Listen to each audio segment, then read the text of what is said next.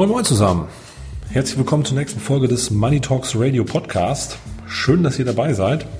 Ich möchte euch heute gerne mitnehmen auf eine kleine Reise in das Thema intelligent investieren mit ETFs. Ähm, aus diesem Grund freue ich mich ganz besonders, dass unser heutiger Gast mit auf der Reise ist.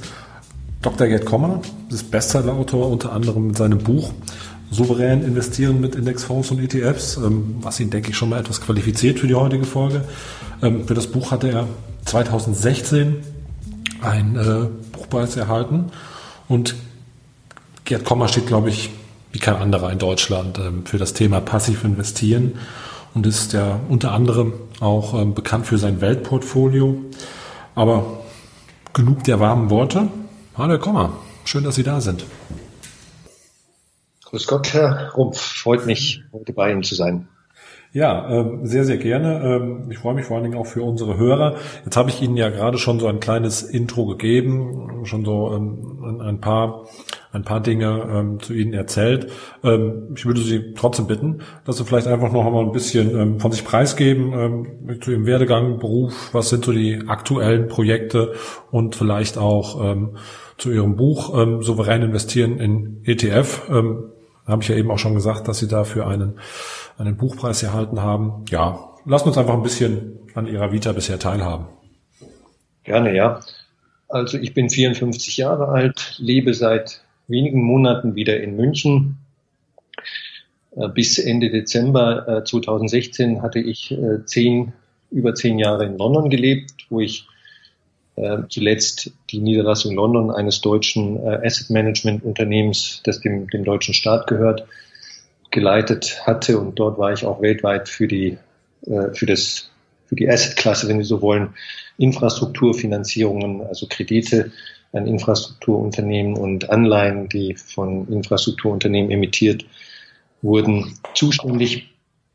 Insgesamt äh, war ich äh, 24 Jahre, gut 24 Jahre im Firmenkundengeschäft, Firmenkundenkreditgeschäft, um es genauer zu sagen, von, von großen Banken tätig an, an verschiedenen Standorten weltweit, auch in Südafrika, äh, Deutschland, Großbritannien, habe auch in den USA zwei Jahre lang studiert und so weiter. Also ähm, bin ein bisschen rumgekommen.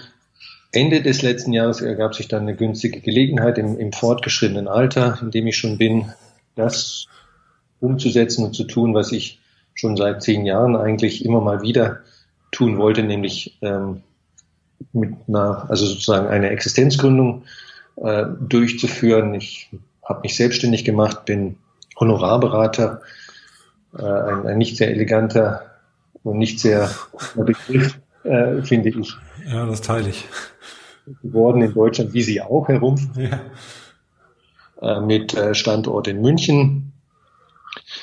Ja, vor, vor 17, 18 Jahren äh, hatte ich angefangen, hobbymäßig wirklich, das muss ich betonen, weil es eigentlich mit meinem, mit meiner Tätigkeit im, im Finanzsektor nichts zu tun hatte, außer dass es halt auch ein Geldthema äh, hatte ich angefangen, äh, Bücher über rationales, wissenschaftlich basiertes Investieren für Privatanleger zu schreiben. Und äh, aus diesem Hobby entwickelte sich buchstäblich äh, vor zwei Monaten dann sozusagen mein äh, neuer Beruf. Äh, diese, diese Bücher, eins, das recht bekannt ist, äh, hat den Titel Souverän investieren mit Indexfonds und ETFs. Äh, die haben sich gut verkauft, also sagen wir mal äh, gut verkauft äh, im Kontext von, äh, was man erwarten kann für trockenen Finanzbücher. Fußnote, niemand wird reich. Also mit, mit ganz, ganz, äh, ganz seltenen Ausnahmen. Äh, niemand wird reich durch das äh, Verfassen von, von Sachbüchern, ob das jetzt gutes Tennisspielen ist oder, oder gut investieren. Leider. ähm, aber die Bücher ähm, habe ich geschrieben, weil mir Schreiben Spaß macht und äh, ja, weil es eine Leidenschaft war, weil ich auch selber dadurch äh, viel gelernt habe. Und äh, das eine Buch gewann, äh, also souverän investieren, gewann letztes Jahr den Deutschen Finanzbuchpreis, der von der Deutschen Börse AG und der Citibank gesponsert werden und einmal im Jahr vergeben werden an ein Buch, das äh, sich an deutsche oder Privatanleger im deutschsprachigen Raum richtet, hat mich natürlich sehr gefreut. Und ähm, das Hauptthema bei mir ist pa äh, ja, passiv investieren. Auch die Bezeichnung passiv äh, finde ich nicht besonders gelungen, aber die hat sich nun mal etabliert seit vielen Jahren im, im Finanzsektor. Mhm. Und darüber ja später noch sprechen, was passiv investieren ist.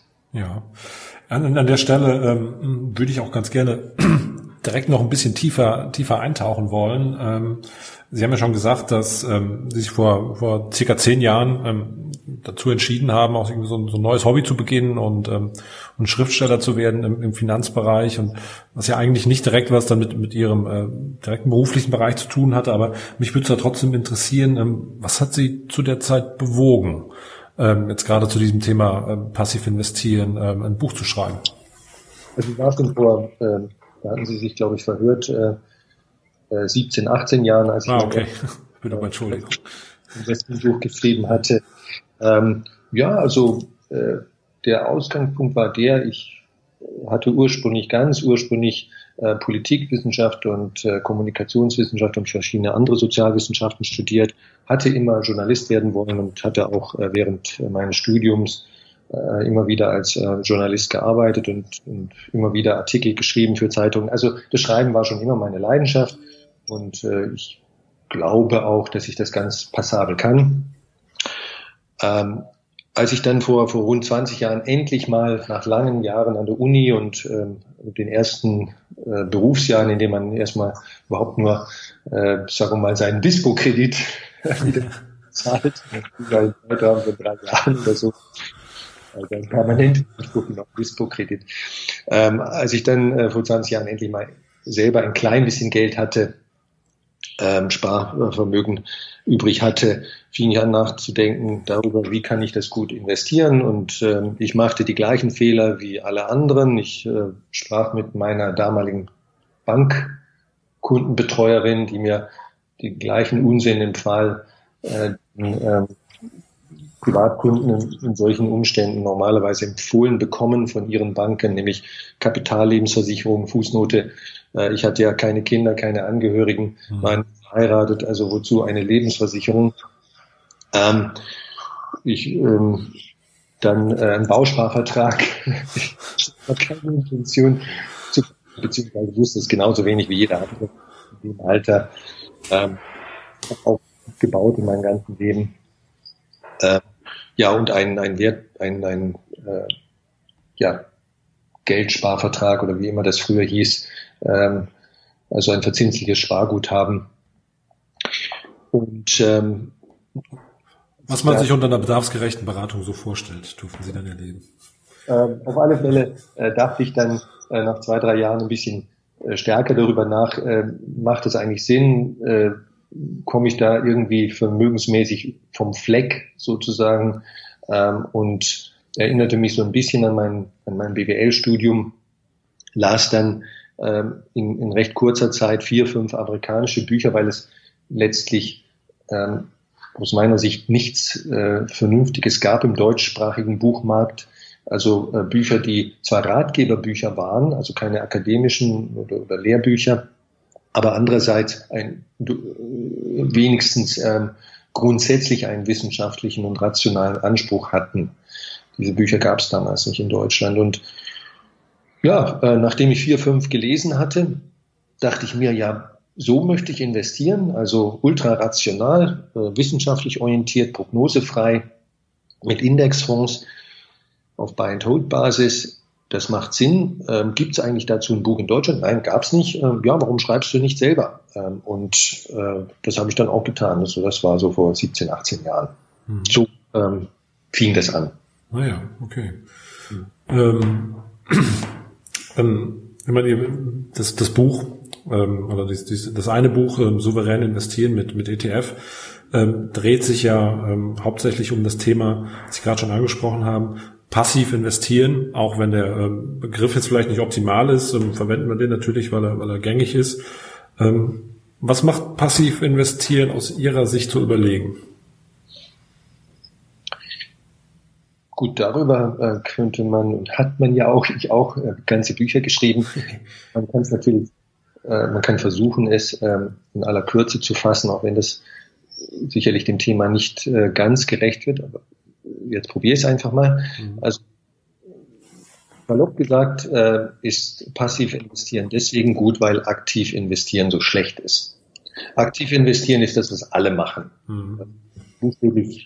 Ich denke, weltweit 99 äh, Prozent aller Anleger investieren, ob sie sich dessen bewusst sind oder nicht, ähm, aktiv. Das heißt, sie suchen sich, ähm, sie sind auf der Suche nach Investments in unterschiedlichen Assetklassen und in unterschiedlichen Verpackungen, also Produktverpackungen, äh, von denen sie glauben, dass sie besonders gute Investments sind, dass sie also mit, mit diesen speziellen, einzeln ausgesuchten äh, Investments irgendeine Benchmark, äh, sage ich jetzt mal auf Neudeutsch, also ein Vergleichsindex oder eine, eine äh, Vergleichsgröße schlagen, also besser sind als, als alle anderen oder besonders gut sind. Und eine andere Art von, von aktiv investieren ist zu sagen, okay, ich ähm, gehe rein oder raus in bestimmte Märkte. Ne? Also ich kaufe Immobilien dann, wenn ich glaube, dass äh, eine gute Zeit ist für Immobilien und ich verkaufe dann die Immobilie oder die Immobilien wieder,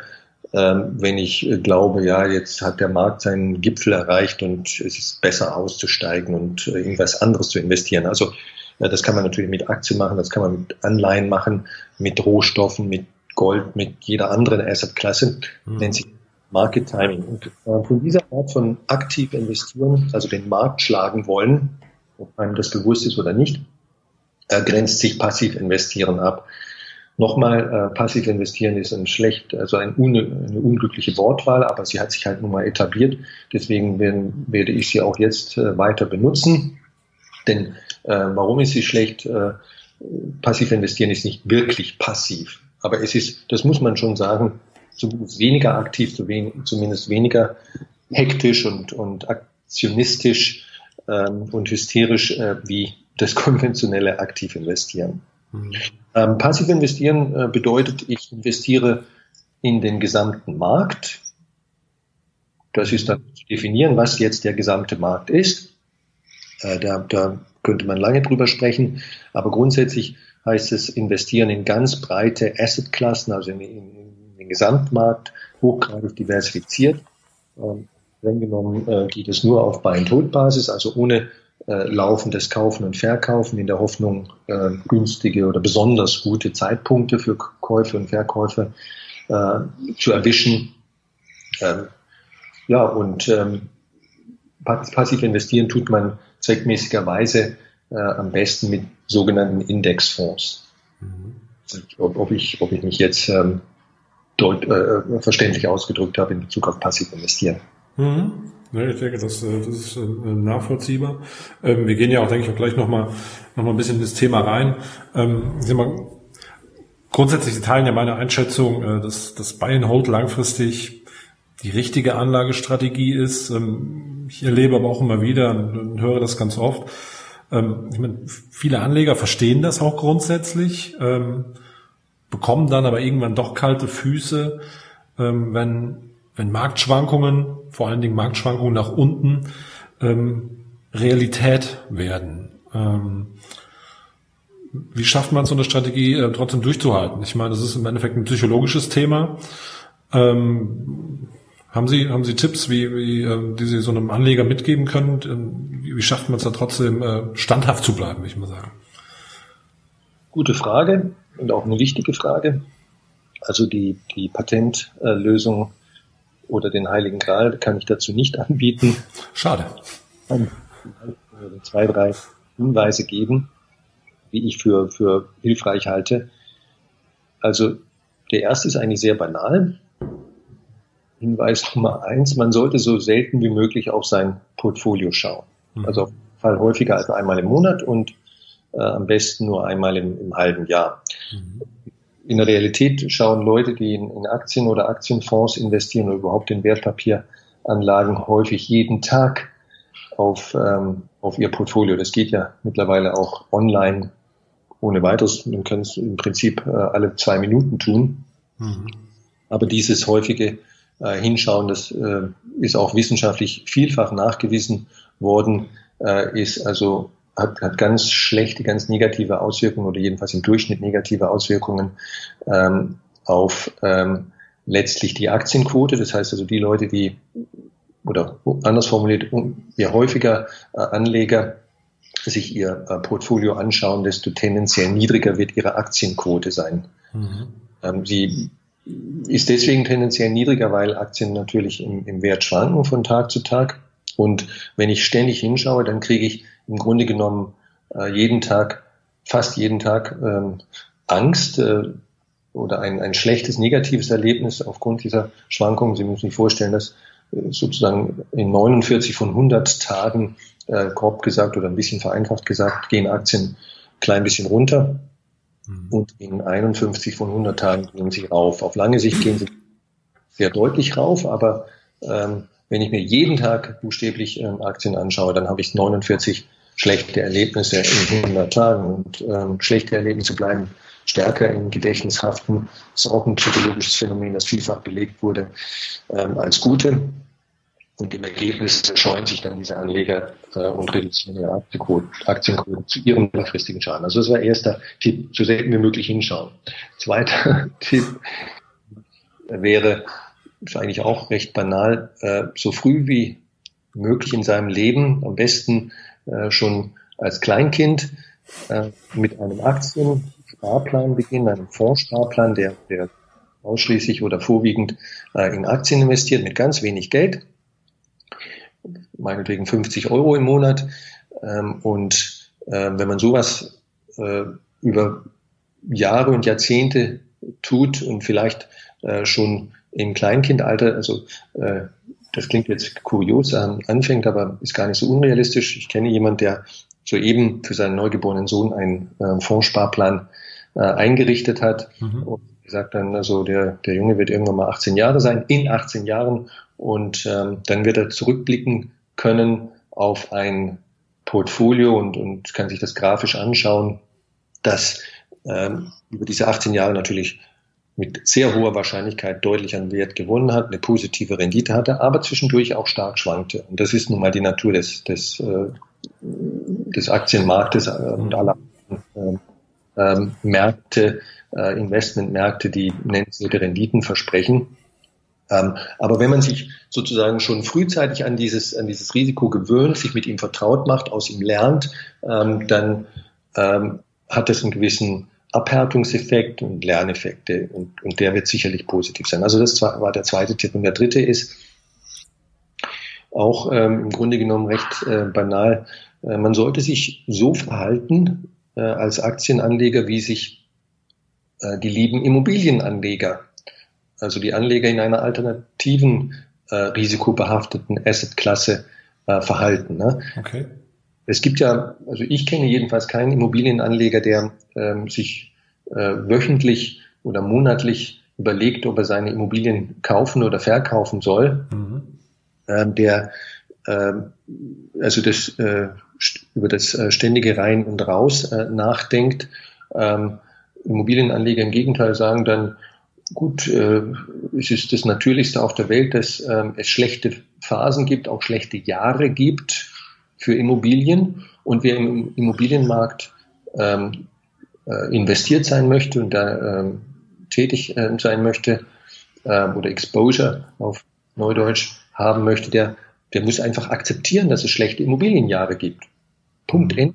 Ja, und äh, das heißt aber nicht, dass man ähm, wie ein, ein, ein verschrecktes äh, Hühnchen dann davon rennt ist und ähm, seine Verluste realisiert. Also im Immobilienmarkt ähm, gibt es so viel Vernunft, äh, soweit ich das beurteilen kann, ähm, zu sagen, ähm, wer die, die, den langfristigen Nutzen von Immobilieninvestments ähm, auch haben möchte, der muss halt nun mal äh, bereit sein, da auch Jahre drin zu bleiben. Ne? Und mhm.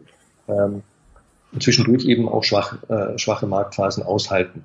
Von diesem Verhalten, dieser Einstellung könnten viele Aktienanleger profitieren aus meiner Sicht.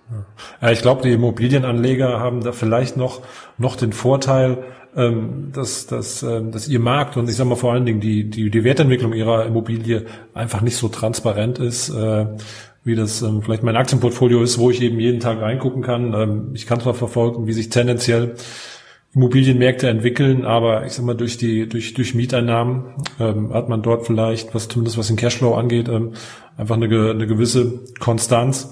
Aber da ist vielleicht auch einfach auch der Vorteil, dass, ähm, dass, äh, dass der Markt nicht so täglich abgebildet wird und eben nicht dieser, nicht dieser Handel stattfindet. Ähm, und naja, teile ich Teile ich auf jeden Fall Ihre Einschätzung. Haben Sie natürlich völlig recht. Also dieses urteilhafte Verhalten von Immobilienanlegern resultiert vermutlich nicht aus ihrer überlegenen Intelligenz oder Einsicht, sondern ähm, äh, aus dem Phänomen, das Sie gerade eben richtig beschrieben haben. Es gibt gar keine Möglichkeit, ähm, äh, minütlich oder, oder stündlich oder täglich schwankende Immobilienpreise, obwohl sie in Wirklichkeit selbstverständlich ja, ja, täglich schwanken. Ne? Wenn Sie, wenn Sie eine gegebene Immobilie buchstäblich täglich, das muss man sich mal als Gedankenexperiment einen Augenblick lang vergegenwärtigen, verkaufen würden, mhm. das ist natürlich nicht, nicht möglich, äh, nicht realistisch möglich, ähm, dann, dann würden Sie extreme Schwankungen feststellen äh, und insbesondere äh, feststellen, noch mehr ähm, Schwankungen feststellen, wenn Sie diese Schwankungen auf das, auf das in der Immobilie gebundene Eigenkapital, ne? Immobilien sind genauso wie Unternehmen ja in der Regel ähm, partiell mit Fremdkapital, mit Krediten finanziert und äh, für den Eigentümer einer Aktie und äh, einer Immobilie zählt nicht der Wert der, des Vermögens, sondern der Wert des Eigenkapitals. Riesengroßer Unterschied. Mhm. Äh, merkt das nur keiner, weil, weil ich als Anleger sozusagen ähm, den, äh, die Kreditfinanzierung ähm, nicht sehe. Die findet nämlich auf der Unternehmensebene statt, nicht auf der Ebene des Anlegers. Mhm. Ähm, bei der Immobilie findet sie in der Regel auf der Ebene des Anlegers statt. Aber wenn ich Immobilienanleger bin, kommt es natürlich auf die Rendite meines Eigenkapitals an, nicht die Objektrendite. Und ähm, diese Eigenkapitalrendite schwankt noch viel mehr als die Objektrendite. Und wenn man das jeden Tag ähm, realisieren könnte, jeden Tag ähm, kaufen oder verkaufen könnte, würde man sehen, dass diese Eigenkapitalrendite enorm, also der Eigenkapitalwert, so muss ich sagen, mhm. enormen Schwankungen von Monat zu Monat, vielleicht auch sogar von Tag zu Tag unterlege. Aber man sieht es nicht, wie Sie, wie Sie gesagt ja. haben, und das ist möglich. Ne? Das hilft ähm, das, den Immobilienanlegern. Mangel an Informationen.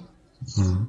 Ich würde auch zu diesem Thema ähm, der, der, der, der Psychologie einfach vielleicht noch mal kurz ein bisschen, bisschen tiefer einsteigen. Sie haben ja eben schon mal angeschnitten, dass ähm, zumindest geschätzt 99 Prozent ähm, aller Investoren weltweit ähm, aktiv investieren.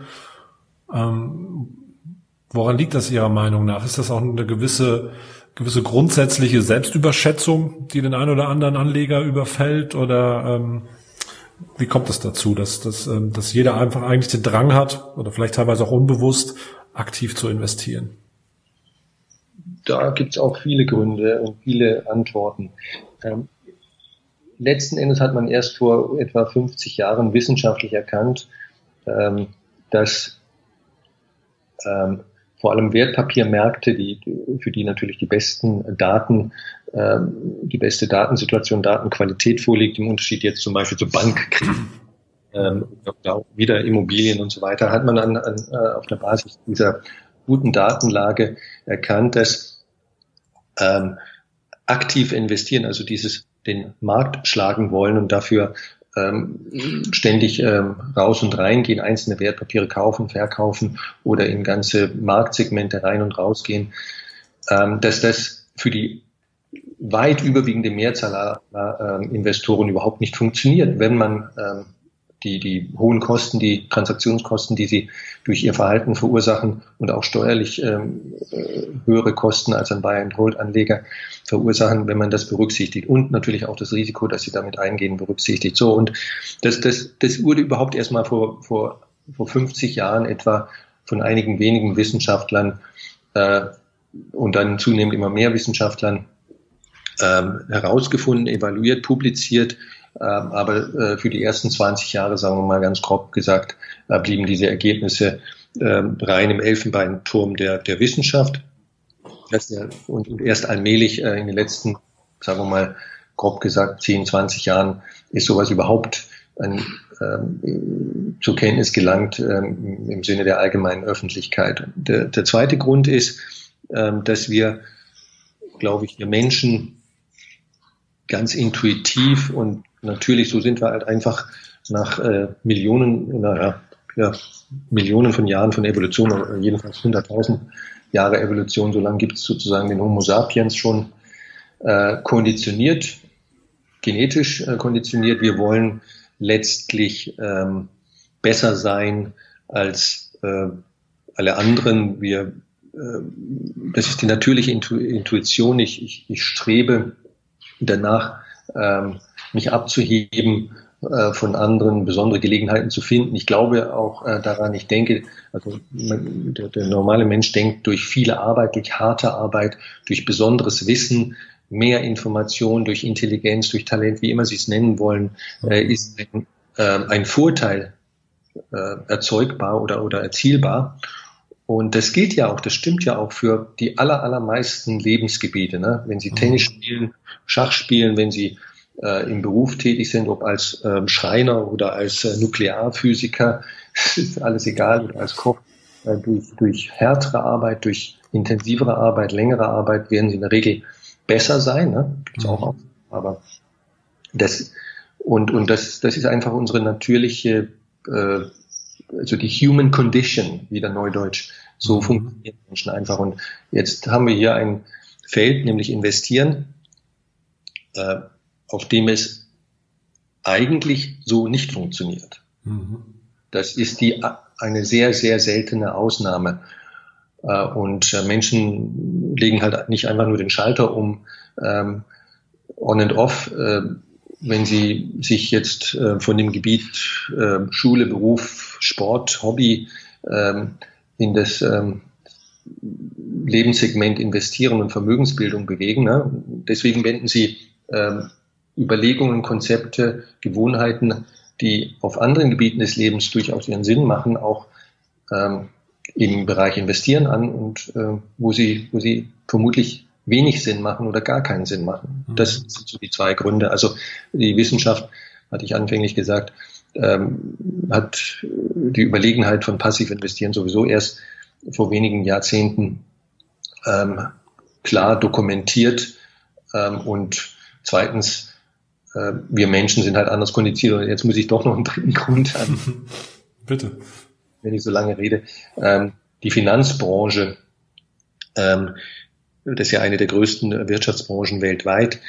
Ähm, die Finanzbranche möchte natürlich, dass Sie und ich und ähm, all die Millionen Menschen, die Geld sparen und investieren, sowohl ähm, institutionelle und gewerbliche Anleger als auch Privatanleger, dass diese Anleger aktiv investieren. Warum die Finanzbranche das? Weil ähm, durch sogenanntes aktives Investieren und äh, die Produkte, die dazu verwendet werden, für die Finanzbranche wesentlich mehr zu verdienen ist. Mhm. Äh, durch, durch sogenannte passive Produkte, also Indexfonds als Beispiel oder ETFs, das ist als eine Form von Indexfonds, ähm, ist ähm, vermutlich gerade mal ein Zehntel, ein Zehntel so viel zu verdienen für Banken und, und die Finanzbranche im Allgemeinen. Mhm es der Fall wäre für, für aktives Investieren. Und ich glaube, da brauche ich nicht weiter zu erklären, warum die Finanzbranche jetzt nicht unbedingt jubelt, ähm, wenn irgendein Anleger um die Ecke kommt und sagt, ich möchte passiv investieren.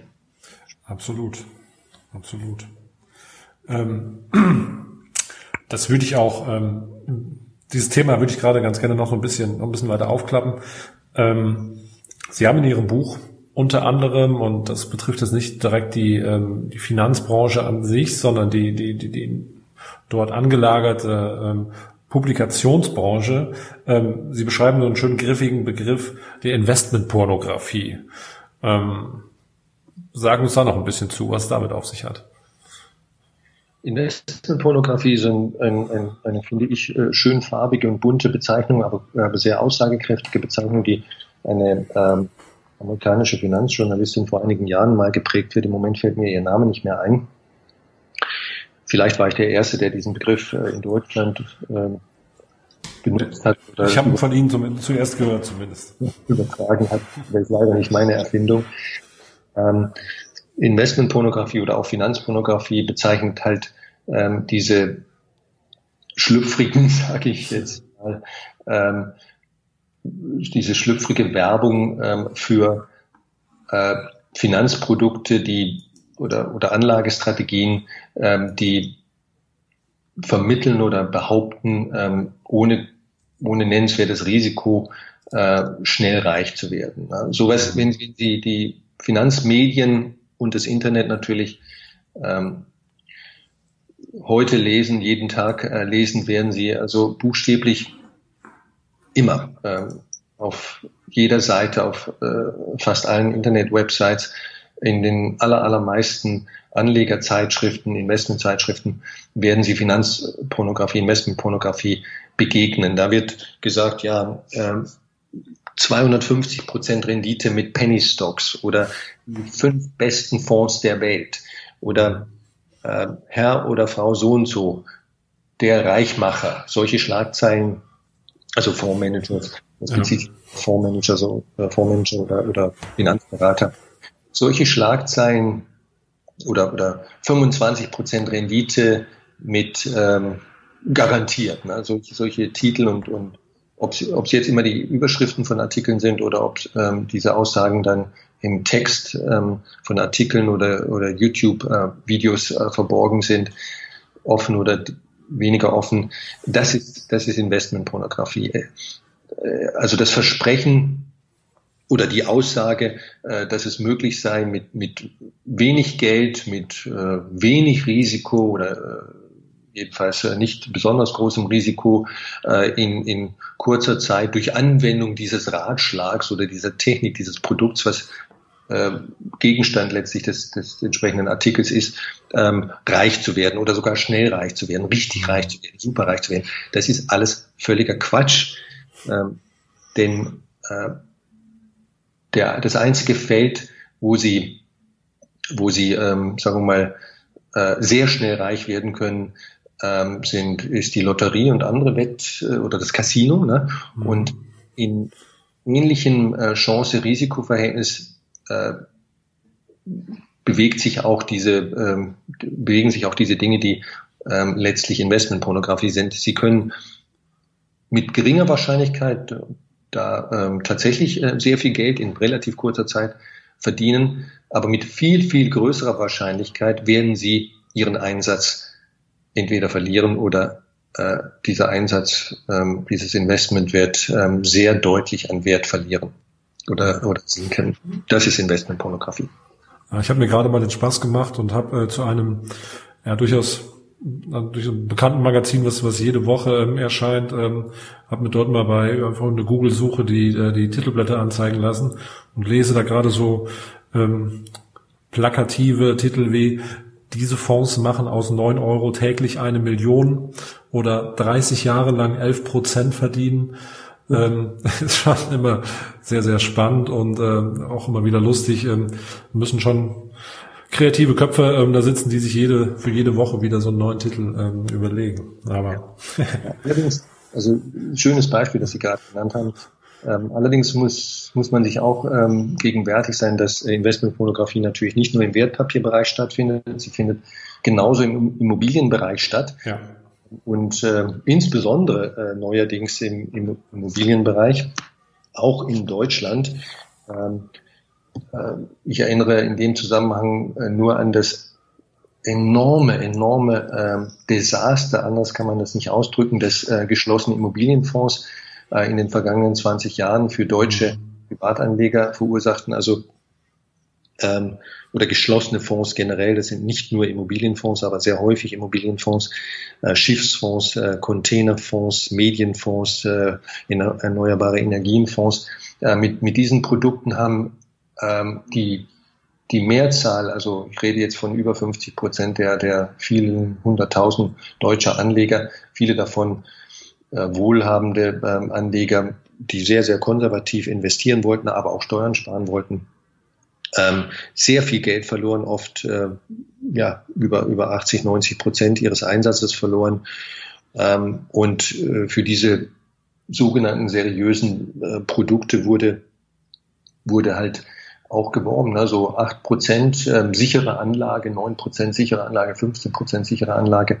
Ähm, ähm, und dann sparen sie noch auch eine Menge äh, Steuern dazu. Das kann auch äh, Investmentpornografie sein. Also ähm, immer dann, wenn es zu schön, um wahr zu sein, klingt, ist es wahrscheinlich auch zu schön, um wahr ja. zu sein. Ähm, ja, wirklich. Äh, das ist ein Thema, ähm, was mich auch schon seit langer Zeit beschäftigt und ähm, da es diese verschiedensten Magazine ähm, ja auch schon seit seit Jahren, Jahrzehnten gibt, ähm, scheint für diese, für diese ähm, plakativen Nachrichten ja durchaus auch eine Nachfrage da zu sein. Und ähm, das bringt mich immer wieder so zu einem grundsätzlichen Thema Anlagekultur oder, oder Aktienkultur in Deutschland. Ähm, ich bin der Meinung, die ist relativ rudimentär ähm, ausgebildet in Deutschland, diese, diese Aktienkultur. Und das Thema ähm, finanzielle Bildung, finanzielles Wissen ist ja auch eins, was ich gerne mit dem, mit dem Podcast ähm, nach vorne treiben möchte. Ähm, wie sehen Sie das? Was müsste Ihrer Meinung nach ähm, geschehen, um die, um die Anlagekultur in Deutschland zu verbessern? Und warum ist das so wichtig? Ich meine, gerade jetzt im Hinblick, wir sprechen häufig von, von Altersarmut ähm, etc. pp. Ähm, was, was könnte dort geschehen? Also wichtig ist es in der Tat, dass Menschen in Deutschland ähm, mehr in, in Aktien, also in, in Unternehmen, in Produktivkapital investieren und eben äh, nicht mehr nur in unsinnige Produkte wie Spar, also im Kontext der Vermögensbildung und ähm, Altersvorsorge, ähm, unsinnige Produkte wie Sparkonten und Festgeldkonten ähm, oder Kapitallebensversicherungen investieren.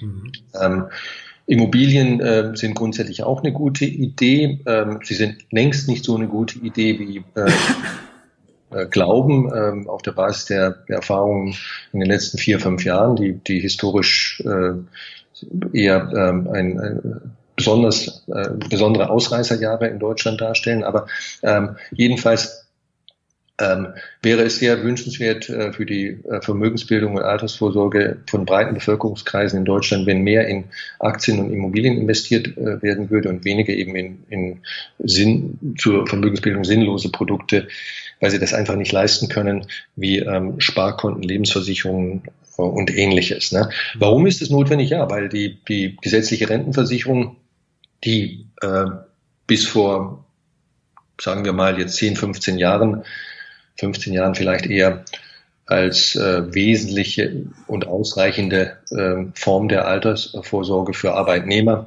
betrachtet wurde. Das, das war allgemeiner Konsens damals. Ne? Man erinnere sich an Norbert Blüm, die Rente ist sicher, als vor gut 15 Jahren die ersten Zweifel aufkamen. Und heute wissen wir halt einfach, dass ähm, äh, die gesetzliche Rentenversicherung ähm, für, für Jahrgänge nach, ganz grob gesagt, 1960 bis 65 ähm, ein, nur noch ein Versorgungslevel ähm, darstellen wird oder liefern wird, der eben nicht mehr den Lebensstandard, ähm, den vor der Rente, unmittelbar vor der Rente erzielten Lebensstandard äh, garantieren wird. Also entweder hat man auf gut Deutsch gesagt oder einfach gesagt, ähm, nur, die, nur die gesetzliche Rentenversicherung. Dann ist es aber sehr wahrscheinlich, dass man seinen Lebensstandard bei Eintritt in die Rente absenken muss. Mhm. Oder man hat äh, die gesetzliche Rentenversicherung und etwas, ähm, das sich private Vermögensbildung oder private Altersvorsorge nennt äh, und äh, mit dem man als, als normaler Arbeitnehmer dieses, äh, diese Differenz ausgleichen kann. Das heißt also, äh, sicherstellen kann, dass man seinen Lebensstandard eben mit, mit Eintritt in das Rentenalter nicht senken muss. Und die Erklärung, warum das ähm, in Deutschland halt leider zu wenig geschieht, ist vermutlich, ähm, weil es halt bis vor 15 Jahren etwa ähm, ausreichend war oder so, zumindest war die Wahrnehmung so, und äh, das hat auch das politische, die, äh, die Politik ja so vermittelt, ähm, die, die gesetzliche Rentenversicherung reicht. Sie reicht also, wenn Sie ähm, äh, Mieter sind oder ich Mieter äh, bin und auch sonst äh, keine äh, Vermögensbildung äh, habe, dann reicht meine äh, dennoch meine gesetzliche Rentenversicherung für mich ähm, aus, um, um eben diesen Lebensstandard äh, zu, zu halten. Und das ist mit größter Wahrscheinlichkeit, mit sehr großer Wahrscheinlichkeit eben äh, für diejenigen, die nichts anderes haben als die gesetzliche Rentenversicherung, künftig nicht mehr dann der Fall, also für die, für die Jahrgänge ab 1960 bis circa 65 und später. Ähm, warum, warum brauchen wir Deutsche so lange, ähm, um, äh, um das zu lernen und, und, und die entsprechenden Konsequenzen zu ziehen? Ich weiß da auch nicht die, die kurze und, und äh, überzeugende Antwort. Bisschen hat es damit zu tun, dass in Deutschland der Aktienmarkt schon immer als Casino verteufelt wurde. Also wir, wir Deutschen haben da im Unterschied zu ähm, vielen anderen Nationen, soweit ich das beurteilen kann, halt einfach äh, blöde, muss ich leider sagen, Vorurteile, ähm, äh, weil, weil irgendwelche Manager, äh, CEOs ähm, Skandale, also Vorstandsvorsitzende von vielleicht börsennotierten Unternehmen ähm, äh, Skandale produzieren, ähm, denken dann Menschen, so stelle ich mir das vor, ach ja, die ganze Börse ist ein Casino und ähm, ich werde eben nicht in einem Casino investieren. Ne? Mhm. Äh, ist natürlich Quatsch, aber äh, ich glaube, solche, solche Denkmuster äh, existieren in Deutschland ähm, und wenn Sie das halt mit anderen Ländern, sogar einem Land wie Frankreich, das äh, durchaus auch äh, sozialdemokratisch äh, angehaucht ist, muss ich drücken, äh, ist, ähm, ist ähm, ein größerer, ein wesentlich größerer Teil der Bevölkerung eben nicht so äh, anti-Börse, anti-Aktienmarkt eingestellt wie in Deutschland. Von, von äh, angelsächsischen Ländern wie USA, Großbritannien, ja. Australien, Kanada ganz zu schweigen. Dort, äh, ich habe auch zwei Jahre in den USA gelebt und äh, in diesen Ländern sind die, äh, ist der durchschnittliche Privathaushalt viel, viel stärker im Aktienmarkt äh, investiert durch Fonds, durch Direktanlagen in Aktien als in Deutschland. Und, äh, es, wird, es wird wahrscheinlich noch Jahrzehnte dauern, bis, äh, bis sich da äh, in Deutschland etwas zum Positiven ändert. Ähm, ich finde es toll, dass Sie mit dem Podcast äh, und andere Finanzblogger ähm, da etwas bewegen wollen. Das, das kann nur helfen. Ja, vielen Dank. Ich hoffe, ich hoffe, dass es den einen oder anderen erreicht und ähm, dass man an dieser Stelle auch, ähm, auch da, ähm, auch wenn es nur ein bisschen ist, aber ähm, dazu beitragen kann, dass sich die die, die Kultur in Deutschland ähm, verändert. Ähm, Herr Kommer, Sie haben ja unter anderem auch, ähm, oder sind Sie, sind Sie bekannt geworden jetzt in den letzten Jahren auch in Deutschland ähm, für Ihr Weltportfolio. Ähm, griffiger Name. Was hat es damit auf sich? Erzählen Sie uns ein bisschen was dazu. Ja, also das Weltportfolio ist einfach ein, die Bezeichnung ist, ist, ist der Name für ein Konzept, ähm, das Konzept heißt global diversifiziert in ähm, Aktien und Anleihen zu investieren in der Form ähm, von Indexfonds. Indexfonds sind eigentlich die, die einfachsten Anlageprodukte, ähm, die es gibt, wenn man äh, in Aktien und, und Rentenpapiere, also Anleihen investieren möchte. Äh, und auch die preisgünstigsten. Ähm, das Weltportfolio heißt also, ich werde ähm, mit Indexfonds auf der Basis einer ganz einfachen Asset-Allokation, so nennt sich das also die Aufteilung zwischen den verschiedenen Asset-Klassen, die in meinem Portfolio, in meinem Depot dann realisiert werden soll. Ähm, ich, werde, ich werde Indexfonds benutzen, um, um äh, das umzusetzen, global diversifiziert, mit einer bestimmten Zielrendite, mit einem bestimmten relativ gut bestimmbaren Risiko im Sinne von zum Beispiel Wertschwankungen im Zeitablauf, aber auch äh, maximalen äh, Verlustperioden zwischendurch, also, also Buchverlustperioden. Ähm, und ich tue das auf Buy-and-Hold-Basis, also es ist nicht notwendig, dass ich so äh, laufend beobachte und ähm, die, tollen Ratschläge, die mir irgendwelche Börsengurus oder die äh, oder irgendwelche äh, Zeitschriften, Börsenzeitschriften oder Websites ähm, vermitteln, dass ich diese, diese Ratschläge laufend umsetze. Also es ist etwas ähm, für Leute, die im Grunde genommen am besten ähm, sich nur ein oder zweimal im Jahr mit ihrem äh, Portfolio äh, beschäftigen wollen. Ne? Das, das ist für mich fast der Idealfall. Mhm. Einfach. Und ähm, die Ernte wird dann äh, nach 20, 30 Jahren eingefahren oder vielleicht auch schon nach 10 Jahren, aber ähm, auf alle Fälle ist der, der, der Horizont ein sehr, sehr langfristiger. Es geht also nicht um Spekulieren. Äh, das Ganze ist prognosefrei. Äh, Kursprognosen, ähm, Marktprognosen und so weiter werden, sind, sind nicht notwendig. werden sogar abgelehnt. Ähm, und ähm, es geht nur darum, über, über Jahre und Jahrzehnte, ähm, genauso wie kurioserweise in gesetzlichen Rentenversicherungen. Ne, sie zahlen ja auch nicht eine gesetzliche Rentenversicherung ein, weil sie nächstes Jahr, also ein Jahr einzahlen, weil sie nächstes Jahr reich sein wollen, sondern weil sie über, über einen langen Zeitraum, mehrere Jahrzehnte hinweg ähm, ein, also ein, ein wesentliches Element ihrer Altersvorsorge aufbauen möchten. Und äh, nochmal auf Immobilien bezogen, so ähnlich ist es auch dort. Und genauso sollte es auch bei äh, Wertpapieren sein. Und das Weltportfolio ist einfach ein, ein äh, in dem Buch beschriebenes Konzept, um genau das zu tun. Mhm. Ähm, Sie, äh, es ist ja durchaus so, dass der, der Privatanleger oder dass die Privatanleger ähm, unterschiedliche Risikoprofile haben und auch eine unterschiedliche Risikotragfähigkeit, je nach ähm, ihrer privaten Situation, ihrer Einkommenssituation, Vermögenssituation etc. Ähm, jetzt kann man das Risiko in so einem Portfolio steuern, indem man die, die beiden Anteile des Portfolios, also der, der risikoreiche und der risikoarme, will ich mal nennen, im risikoarmen Bereich bewegen wir uns jetzt in, in kurzfristigen ähm, Anleihen, ähm, Staatsanleihen in Heimatwährung, ähm, indem man den verändert. Ähm, das ist ja gerade dieser, dieser Bereich, der ähm, risikofrei oder risikoarm, hat man ja, glaube ich, früher sogar, ähm, oder risikofrei hat man früher sogar gesagt. Ähm, dort bekommt man ja momentan auch viel, natürlich äh, durch die Presse und wenn man so folgt, ähm, kommt, kommt der ein oder andere Anleger ja vielleicht auch Angst, weil er sagt, okay, aber auch bei Anleihen habe ich ja gewisses äh, Rückschlagspotenzial. Ähm, ich habe jetzt auch von dem einen oder anderen schon gehört, naja, das kann ich ja auch vielleicht mit einem Tagesgeld ähm, darstellen. Da habe ich zumindest noch über, auch wenn es vielleicht nur vier Monate sind, ähm, noch eine Verzinsung von 0,5 oder 0,8 Prozent ähm, äh, zurzeit, auch wenn ich mich dafür ins Ausland bewege. Ähm, was würden Sie demjenigen begegnen? Ja, es ist auch ein interessantes Thema und äh, dazu könnte man sehr, sehr viel sagen äh, Kürze. Ja, also äh, grundsätzlich ist es erstmal nicht äh, die Aufgabe dieses sogenannten risikofreien oder risikoarmen Teils des Portfolios, ähm, unheimliche Renditen zu erzeugen. Auch nicht, ähm, es, ist, es ist generell nicht seine Aufgabe, Rendite zu erzeugen. Es ist seine Aufgabe, Stabilität äh, und Sicherheit in das Portfolio zu bringen. Ja.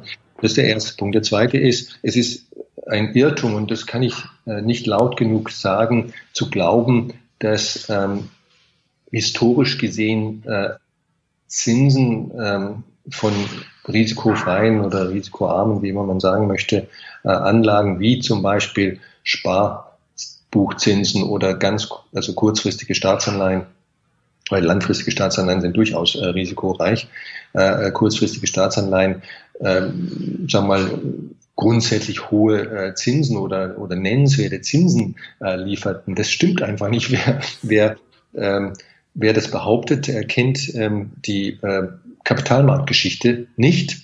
Das finde ich dann äh, schon bedauerlich, wenn das von, von äh, Finanzberatern oder äh, anderen Mitgliedern der Finanzbranche gemacht wird. Oder kann eben nicht rechnen. Ähm, wer, wer die, äh, die letzten 100 Jahre äh, Kapitalmarktgeschichte kennt und nicht nur in Deutschland kennt, ähm, das hilft sowieso nicht weiter, wenn man sich hier nur äh, auf Deutschland ähm, einschränkt. Ähm, und äh, richtig rechnen kann, der wird nämlich zu dem Schluss kommen müssen, dass ähm, die Verzinsung von solchen risikofreien, schrägstrich risikoarmen Anlagen ähm, nach Abzug von Steuern und nach Abzug von, von Transaktionskosten oder generell äh, Nebenkosten des Investierens im Durchschnitt nur minimal über Null liegt. Mhm. Das ist der Durchschnitt aus den letzten fünf, sechs, sieben oder zehn Jahrzehnten, je nachdem welches Land Sie sich betrachten, ähm, wenn wir, wenn wir die maximale Datenverfügbarkeit auch tatsächlich ausnutzen. So.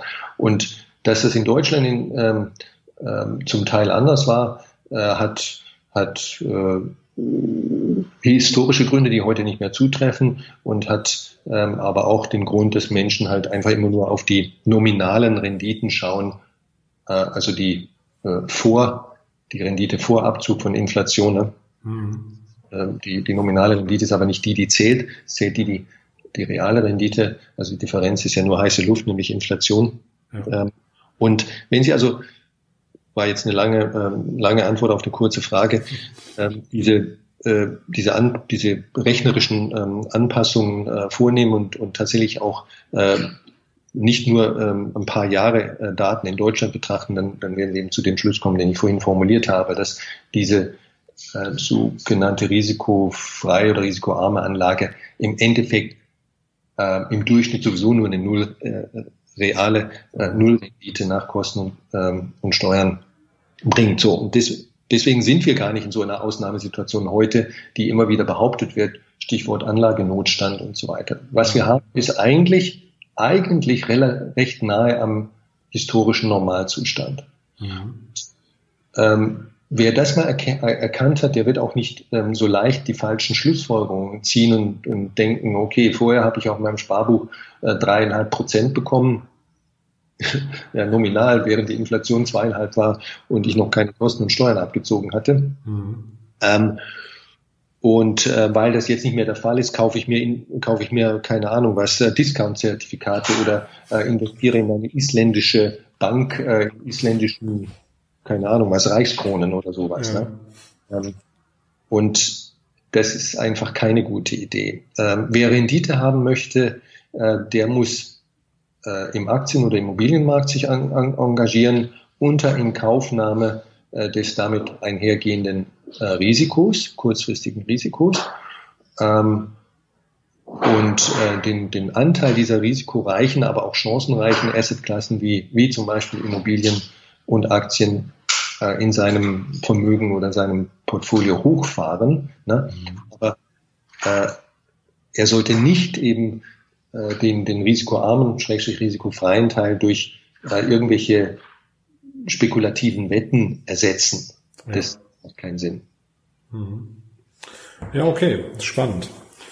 Ähm, ja, komm mal, wir neigen uns jetzt schon der, der, der 50 Minuten. Ich hatte mal gehört bei den Kollegen der Online-Marketing-Rockstars, wurde mal gesagt, ein Podcast sollte nicht länger sein als ein Inlandsflug. Ähm, ich habe aber trotzdem noch zwei kurze Fragen, die ich, äh, wo ich genau einsteigen würde. Ähm, und zwar zum einen, ähm, es gibt ja jetzt viele Angebote. Es gibt, äh, gibt, gibt viele Startups, die ähm, im Fintech-Bereich unterwegs sind und äh, die ähm, ja, durch sogenannte Robo-Advisor, also im Endeffekt automatisierte Berater, ähm, ihre, ihre Dienstleistungen anbieten und ähm, Investitionsmöglichkeiten ähm, anbieten. Ähm, was halten Sie davon und kann das nicht vielleicht sogar auch eine Möglichkeit sein, um eben diese ähm, rudimentäre Anlagekultur in Deutschland zu verbessern? Robo-Advisor sind grundsätzlich eine, eine, eine, gute Entwicklung, eine begrüßenswerte Entwicklung. Die meisten Robo-Advisor ähm, offerieren ihren, ihren Klienten äh, das, was wir vorhin mit passiv investieren äh, beschrieben haben. Mhm. Ähm, Robo-Advisor sind besonders geeignet für kleinere Portfolios, also sagen wir mal bis zu 100.000 Euro. Ne? Mhm. Äh, äh, aber man kann da auch schon mit äh, 100 Euro im Monat anfangen. Ja. Ohne, ohne ähm, vorheriges ähm, größeres Investment. Was äh, sicherlich noch geschehen muss bei, bei Robo-Advisern ist, dass sie insgesamt äh, preisgünstiger werden. Viele sind aus meiner Sicht noch zu teuer. Mhm. Aber dennoch, ähm, sie sind eine begrüßenswerte Entwicklung. Sie sind ähm, besser als das, was äh, die konventionelle und traditionelle Finanzberatungsbranche bei Banken und, und konventionellen Vermögensberatern, also provisionsbasierten Vermögensberatern äh, anbietet und leistet. Und ich finde es klasse, dass ähm, diese Entwicklung, äh, also Robo-Advisor, es gibt sicherlich äh, fast schon 20 in Deutschland, ein paar große einige kleine, viele kleinere, dass die da sind und ich, dass die ihre ähm, Gebühren ähm, auch dann, so wie sie es zum Teil schon getan haben, in Zukunft weiterhin senken werden. Ja, nee, ich finde das auch ein sehr spannendes Thema und ähm, ich kann das vielleicht auch schon sagen. Ich habe da auch von einem, von einem einen oder anderen Unternehmen äh, ähm, auch einen Gründer oder einen Vorstand äh, in, äh, in den nächsten Folgen und äh, bin auch da wirklich mal gespannt, ähm, was die Damen und Herren zu erzählen haben. Ähm, freue ich mich drauf. Ähm, zum Schluss vielleicht noch als letzte Frage. Ähm, ich habe erst letzte Woche wieder einen, einen Artikel gelesen und grundsätzlich das Thema auch schon öfters ähm, gelesen. Ähm, Thematik passiv investieren oder vor allem investieren in ETFs ähm, findet natürlich in der, äh, in der, in der Finanzbranche ähm, auch immer Gegenwind, ist nachvollziehbar. Ähm, ich habe dort das wieder gelesen, dass, ähm, dass äh, durch die ja so stark steigende Anzahl der, der passiven Investoren und ähm, der Indexfonds, ähm, ich sag mal, die, die Aktienkultur auch irgendwo ähm, unter, untergraben würde oder dass ja gar kein Kontrollinstrument mehr auf auf zum Beispiel Aktionärsversammlungen, auf Jahreshauptversammlungen äh, da wäre. Ähm, ich habe da meine Meinung zu. Ähm, haben Sie auch eine dazu? Ja, habe auch eine. Also äh, die Kritik an, an ähm, ETFs und generell an, an Indexfonds beziehungsweise passiven Investieren kommt zu buchstäblich 100 Prozent ähm, von denjenigen, die ähm, sich durch den relativen Erfolg äh, von, von passivem Investieren äh, bedroht fühlen, nämlich der aktiven, ähm, aktiven äh, Investieren äh, äh, Gruppe ähm, in der Finanzbranche. Das, das ist, wie gesagt, die überwältigende Mehrheit. Ähm, die Herren und Damen sehen halt einfach ein bisschen ihre Fälle davon schwimmen im Sinne von Margendruck und, ähm, und äh, stagnierenden Gewinnen. Ähm, also insofern äh, muss man das äh, schon mal relativieren. Ähm, der Wind weht, da halt aus einer ganz, ganz bestimmten Richtung. Das ist nicht ähm, die Wissenschaft und, und Akademiker, die äh, diese Kritik vorbringen, sondern das sind diejenigen, die ähm, glauben, ähm, dass ihr, ihr, ihr Gewinnkuchen halt in Zukunft äh, kleiner werden wird. Mhm. Und wird aber schon wahrscheinlich auch. Und äh, das ist eine sehr, sehr positive Entwicklung. Ähm, aber jetzt zur Sache, zur Substanz. Ähm, der Marktanteil, äh, wenn man ihn richtig berechnet und, und nicht ähm, nationale oder regionale äh, und, und essenklassenspezifische Subsegmente des globalen ähm, äh, Wertpapiermarktes herausgreift oder überhaupt Kapitalmarktes herausgreift, der Marktanteil von passiv investieren liegt weltweit unter einem Prozent. Okay. Also da fängt es schon an, äh, wie, wie soll äh, die, eine Gefahr für die äh, Aktionärskultur oder Demokratie ähm, äh, entstehen, also mikroskopischen Marktanteilen, die wir tatsächlich noch haben. Ja. Das, das, das ist das erste. Und das zweite Argument, ich könnte noch viele andere anfügen, aber ich erspare sie Ihnen. Wir haben nur begrenzt Zeit heute. Ähm, es ist selbstverständlich nicht wahr, dass ähm, ein ähm, Indexfondsmanager, ich spreche jetzt also von Firmen, die ETFs oder andere Indexfonds auflegen. Der größte ist BlackRock, äh, die, die Marke heißt iShares. Ähm, das also äh, BlackRock, ähm, wenn die zum Beispiel einen DAX-ETF ähm, auflegen, damit äh, wird BlackRock als Fondsmanager der ja die äh, Stimmrechte der, der Anleger in dem Fonds wahrnimmt. Ähm, so ist es bei jedem Fonds. Das ist gesetzlich so geregelt, ähm, dass BlackRock ähm, nicht zur ähm, Jahresversammlung meinetwegen von Siemens oder Daimler-Benz oder BMW oder Deutschen Bank, wer auch immer im DAX äh, dann ist, hingeht und äh, oder hingeht und sagt, mir ist alles egal, was hier abgestimmt wird. Also wer auf diesen Nonsens äh, gekommen ist, ähm, das, das ist mir ein Rätsel. Ähm, äh, BlackRock wird auch ähm, als Vertreter der, der Anleger in einem äh, besagten DAX-ETF hingehen zur Jahresversammlung und wird nach bestem Wissen und Gewissen ähm, die äh, Entscheidungen, die dort zu treffen sind, unterstützen oder ähm, die Voten ähm, ablehnen oder, oder, oder unterstützen, die BlackRock, wie jeder andere Fondsmanager, in dem Moment für, für vorteilhaft äh, für die Aktie hält oder eben nicht. Also hier gibt es mhm. keinen Unterschied. Und äh, warum hier ein Unterschied bestehen soll, nur weil BlackRock ein sogenannter passiver Manager ist, ähm, leuchtet mir nicht ein, entspricht auch nicht den Fakten. Okay. Ne, ich sehe schon, da, ähm, da, da decken sich unsere, unsere Meinung und unsere Einschätzung zu. Ähm, äh, bin ich ja glücklich. Ja, Herr Kommer, ähm, ich würde sagen, wir kommen so langsam zum Ende. Vielen, vielen Dank für die, für die spannenden Einblicke. Ähm, ich hoffe, dass auch der, der ein oder andere ähm, Hörer sich da was mitnehmen konnte. Ähm, zu allen möglichen Informationen, äh, sowohl äh, was äh, das Thema zu, zu Ihren Büchern anbetrifft, äh, als auch den einen oder anderen Tipp, ähm, packe ich in die Show Notes des Podcasts. Ähm, ich freue mich natürlich, ähm, wenn ihr mir irgendwie noch Bewertungen abgebt, am besten natürlich fünf Sterne, äh, würde ich mich sehr, sehr freuen. Ist wichtig für den Podcast, ähm, damit wir auch ähm, bei iTunes entsprechend ähm, hoch gerankt werden und somit einfach bessere Möglichkeit haben, interessante Interviewpartner für euch zu finden. Von daher bewertet uns, bewertet uns gut, gerne. Abonniert den äh, Podcast und ja, an der Stelle nochmal vielen Dank, Herr Kommer, dass Sie Zeit hatten. Gerne, vielen Dank, Herr Rump, hat Spaß gemacht. Super, dann freue ich mich und ja, bleibt mir noch zu sagen, ciao, ciao und don't believe the hype.